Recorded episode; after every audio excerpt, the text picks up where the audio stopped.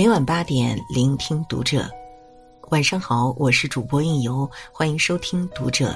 今天为您分享的文章来自作者糖糖。努力的人和不努力的人发朋友圈有什么不一样？关注读者新媒体，一起成为更好的读者。那个经常在朋友圈晒加班的人被辞退了。最近，一个 HR 朋友告诉我，老板给了他一个新要求：那些总是在朋友圈里晒加班的人，我们不招。问其原因，原来是他们公司有位员工，隔三差五就在朋友圈发深夜加班的动态，是同事们口中的劳模典范。前几天他又发了个动态，凌晨两点还在公司做项目，掉头发也不是没有原因的。老板那天看了他的策划，内容繁琐，条理不清晰，还不及一个实习生的作品，完全不能用。其实经常看他晒加班，老板早就留意他了，但真正用心工作的人不会屡次犯下同类的低级错误。明明没有做出什么好成绩，却一直抱怨工作太苦太累，这样的员工要来何用？我们身边常有这种把言不符实的努力晒到朋友圈的人。晒深夜加班，晒早起苦读，晒应酬喝酒，看似踌躇满志、风风火火，实际上并没有获得什么成绩，更像是感动自己的瞎忙活。这种晒出来的努力不是真的努力，不知从什么时候起，努力成为了一种炫耀的资本，许多人都陷入表面勤奋的恶性循环中，对外宣告自己有多艰难、有多刻苦。却从未意识到自己的能力是否配得上这份辛苦。就好比近几年选秀节目里流行起来的卖惨人设，上来五个人，其中四个都稀里哗啦的哭诉自己千篇一律的悲惨经历。这种卖惨式的营销，全靠大家的同情心支撑。且不说其中故事的真实性，仔细想想，哪个普通人的追梦之路不是坎坎坷坷、困难重重？这并不是一个可以拿来在节目里获得特权的资本。真正过得惨的人，都在没日没夜的为了生计奔波，根本就没有时间，也没有渠道来宣告天下。谁来关心他们呢？对于卖惨的行为，我不否认他们口中的努力，但努力从来都不是给别人看的。有时间来浪费做这些形式主义。不如好好沉淀下来，靠实力让大家记住自己。心理学上有一个词叫做“条件自尊”，是指依赖他人的肯定和表扬而产生的自尊。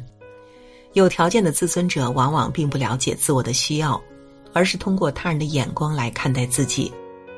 在社交更广泛和简约的趋势下，这种潜在的思维模式导致我们总是被他人的目光所束缚。一旦别人不再肯定自己的时候，就会开始自我怀疑，产生无能感、羞耻感。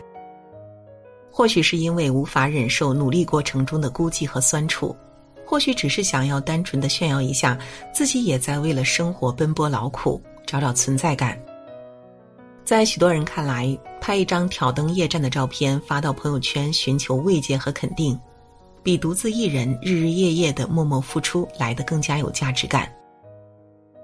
喜欢晒，喜欢分享没有错，但如果你的动机是想靠晒努力来打造自己的形象，希望看到朋友在评论下面回复六六六是完全没有必要的。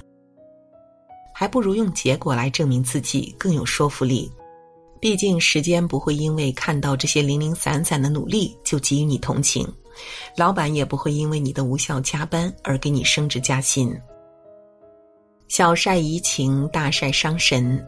习惯性的晒努力，会悄然拖慢你实现目标的进度。有一则 TED 的演讲主题，我挺认同的：不要将你的个人目标告诉别人。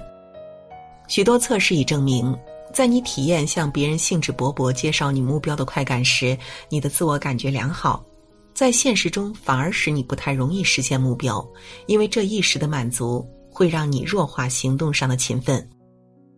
除非你把自我激励当做分享的动机。当对方肯定你的目标后，你会感到压力，意识到自己离目标还很遥远，于是想办法尽快实现它，并邀请朋友监督以激励自己。正如演讲中的例子所说，我的确想要跑马拉松，所以我需要每周训练五次。如果我做不到，就踢我的屁股吧。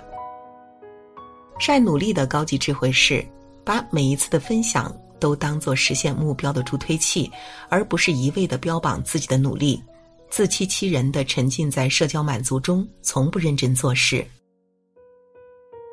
没有谁的生活是容易的，努力本就是人生常态。我身边也有很多二十出头的妹子，每次来大姨妈都一边忍痛一边工作。上学时也有同学勤工俭学，前天晚上上夜班到凌晨，第二天仍早起上课。说身体重要，谁不知道呢？但所有的选择和努力都是为了自己，不存在吃亏这一说法。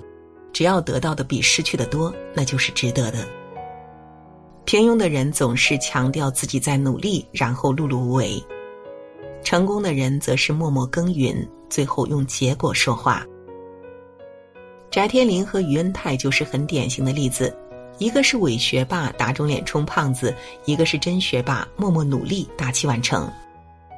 于恩泰在《身临其境》中以标准的英伦口音、过硬的专业配音和演技征服了所有观众。十年来，他一直低调谦逊，坚持自己的演艺梦想。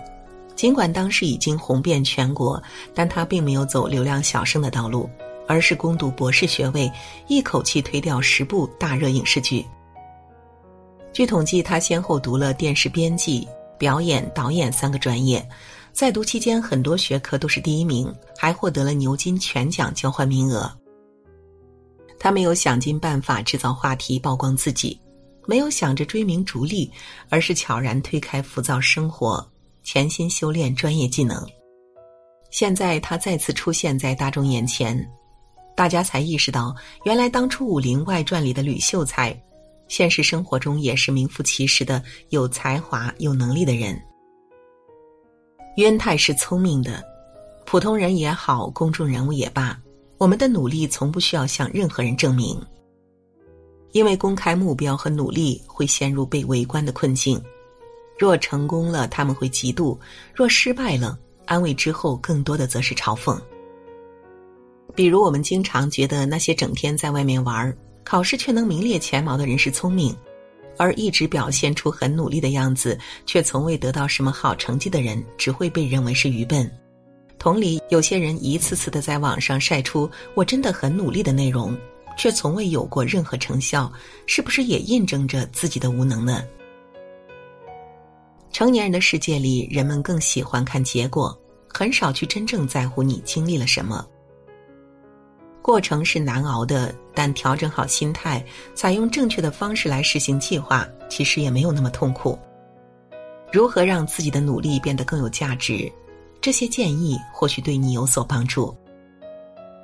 一耐得住寂寞，摒弃形式主义，不要到处宣扬自己的内心，也不要到处宣泄自己的痛苦。耐得住寂寞是一个人成熟的标志。看了那么多成功的故事案例，每个人都会经历一段孤军奋战的黑暗时刻，只有熬过去了，才会见到黎明的曙光。寂寞的时候，我们也更好的看清自己。走出时代的骗局，静下心来倾听自己内心的声音。别盲目跟风，让自己陷入形式主义的无效努力之中，而应根据自身的情况找到对应的问题和适合自己的方法。二、思考配合行动，形成认知差异。努力分为思维努力和肢体努力，单有肢体努力是远远不够的，需要二者配合。当你确定目标之后。首先要做的就是制定计划，将一件事做到最好。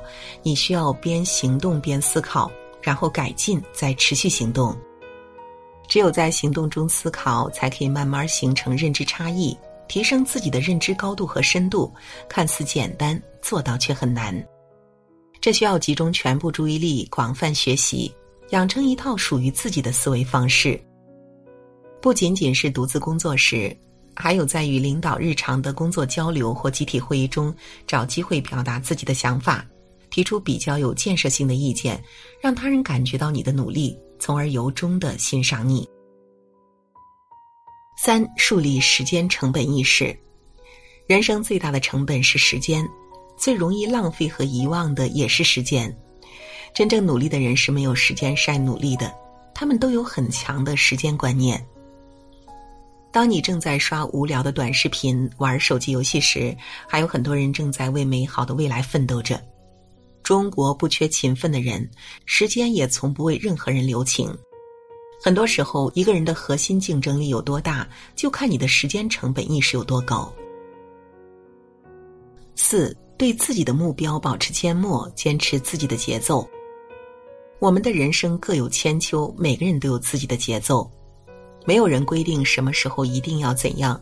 当付出与回报无法成正比时，不妨思考一下，这一切的不如意，是否都来自对自己节奏的把握不当和对别人的盲目模仿？成功永远不嫌晚，每一份小小的努力都有它发生的价值。J.K. 罗琳也是在被拒绝十二次后，三十二岁才出版了《哈利波特》。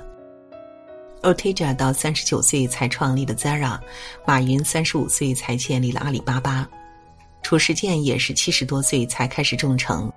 正如冯唐所说的九字真言：“不要脸，不害怕，不着急。”一个人无论成功与否，只要尽力之后，能够勇敢的对自己、对他人、对宇宙说。我有足够的耐心和定力面对任何结果和舆论，他就是优秀的。如果你是金子发光的那天，周围的人终会看到；如果你有一双不同于常人的翅膀，需要你时在蓄力飞翔，才更容易让人铭记。保持自己的节奏，扎扎实实的努力，成功与幸运才会按照约定纷至沓来。真正对自己未来负责的人都在不动声色的努力着，等到完成后用结果一鸣惊人，这样的做法才是最酷的。好了，今天的文章就为您分享到这里，感谢您的守候与聆听，关注读者新媒体，一起成为更好的读者。我是应由，让我们在下个夜晚不听不散喽。